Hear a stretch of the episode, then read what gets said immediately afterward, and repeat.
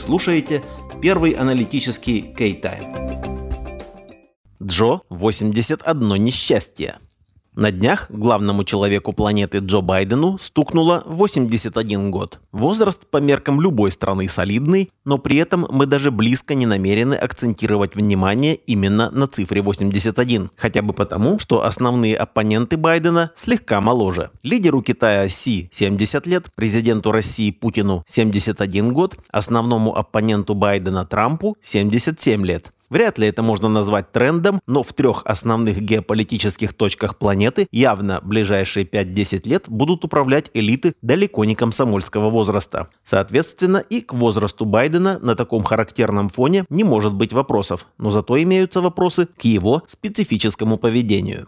Отметим один очевидный момент, играющий против Байдена. Совместно за все годы правления у Путина, Си и Трампа нелепых публичных ситуаций наберется в разы меньше, чем у одного Байдена за три года президентской каденции. Да, тут многое зависит от конкретного психотипа персонажа. Пьяница Ельцин или эпатажный Борис Джонсон поводы для своего публичного высмеивания дарили на раз-два. Но тот же Трамп тоже король хайпа, а откровенно идиотские ситуации с ним во время его президентской каденции вспомнить сложно. Байден же, наоборот, вроде бы никогда не претендовал на амплуа клоуна, но при этом умудряется веселить мировую публику на регулярной основе.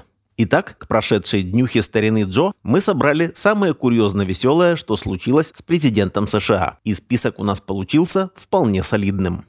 Лунная походка. Это вроде бы и не классический зашквар, но Байден ходит как человек после протезирования сразу двух конечностей. Хорошо это видно, например, на совсем свежей встрече Си и Байдена на саммите АТЭС в Сан-Франциско, где оба прошлись под камерами журналистов по парку. Более грузный Си идет ровно, так как ходят миллиарды людей на этой планете, не вызывая вообще никакого интереса. Но идет себе мужик в костюме и идет. А у Джо шаг очень мелкий, ноги напряжены и создается впечатление, что президент США все время сосредоточен на мысли, как бы не распластаться на земле. Бесконечные падения. Старине Джо упасть на публике так же привычно, как курице снести яйцо. Байден падал на сцене в Колорадо во время поздравления выпускников военно-воздушной академии. Падал с велосипеда перед журналистами, при этом падал, когда уже остановил велосипед. Ну и бесконечное количество раз спотыкался и падал на трапах самолетов, иногда даже по два раза подряд. В поисках выхода. Байден через раз не соображает, в какую сторону нужно уходить после своих выступлений на публичных мероприятиях. Это уже стало объектом насмешек, в том числе и от его основного оппонента Трампа, который всего-то на 4 года младше самого Байдена. И тут уже возникают вопросы к самой команде президента США. Если у вас такой клиент со специфическими повадками, в чем проблема организовать в Белом доме должность профессионального выводыря со сцены? В поисках имени. Еще одна характерная особенность Байдена. Он может спутать жену с сестрой, назвать Трампа Джорджем, перепутать премьер-министра Австралии с британским, забыть имя губернатора, которого и приехал поддержать в избирательной кампании. В этом плане Байден не заморачивается запоминаниями лишних имен, а лишние у него практически все. Шпаргалка для президента. Вообще, тезисы выступления для любого политического лидера – это даже недопустимая, а абсолютно необходимая норма. Сегодня глава государства выступает по проблематике атомной энергетики, завтра по сельскому хозяйству, а послезавтра на научной конференции по парниковому эффекту. Даже игрок из «Что, где, когда» не сможет без подготовки выступить на столь разных по тематике мероприятиях. И вообще, подготовка к выступлению политического лидера – это всегда большая работа его спичрайтеров. Но Байден даже в таком направлении умудрился выделиться. На публичном мероприятии в Белом доме Джо повернул шпаргалку стороной к камерам, и вся планета прочитала следующее. Вы заходите в комнату Рузвельта и здороваетесь с участниками. Вы садитесь на свое место. Вы задаете Лиз Шулер, президенту AFL-CIO, вопрос. Вы благодарите участников. Вы удаляетесь. Мы же заметим, что эта засвеченная инструкция во многом проясняет, почему Байден постоянно на сцене выходит не в ту сторону. Писали бы в шпаргалке «ты выходишь налево или направо». Тогда Байден, гляди, и выход бы стал находить с первой попытки.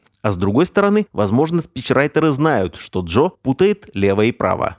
Гений географии. Помимо имен, Байден на регулярной основе оговаривается со странами. При этом путает не на уровне Словения-Словакия. Тут уж давайте прямо 9 из 10 прохожих в Житомире едва ли покажут эти страны на карте. Но у Байдена мазки совсем широкие. Он может Украину спутать с Китаем, Канаду с Китаем, Афганистан назвать Украиной, а затем исправиться и назвать его Ираком. Вот типичные перлы от старины Джо. Президент России Владимир Путин может окружить Киев танками, но он никогда не получит души и сердец иранцев. Или как мы дошли до того, что Путин просто решил вторгнуться в Россию. Скажем так, изучать географию по Джо Байдену мы не рекомендуем. Инферно. Байдена регулярно заносит в потусторонние миры. Раз он сказал, что его сын Бо погиб в Ираке, хотя тот умер от опухоли головного мозга. В другой раз он уже упомянет Бо, как будто тот все еще живой. Затем может пожать невидимке руку на сцене. А в другом месте вдруг завершить ни к к городу свое выступление словами «Боже, храни королеву». Можно, конечно, предположить, что у Джо окончательно улетела кукуха. Но нам больше нравится версия, что Байден, практикующий парапсихолог, тайно снимающий для Голливуда свою авторскую версию «Астрала».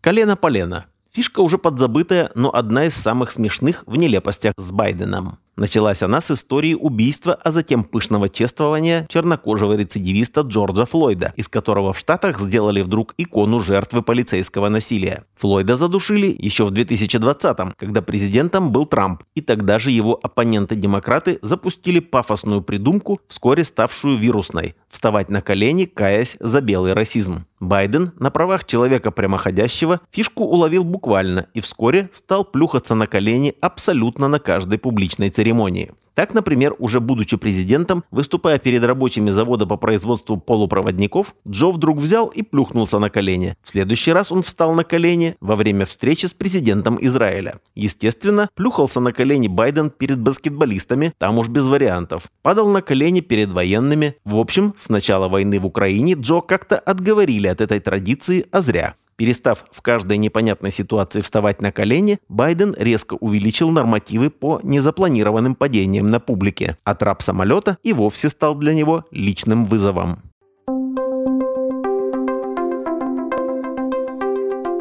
С вами был первый аналитический K-Time. Всего доброго и до завтра.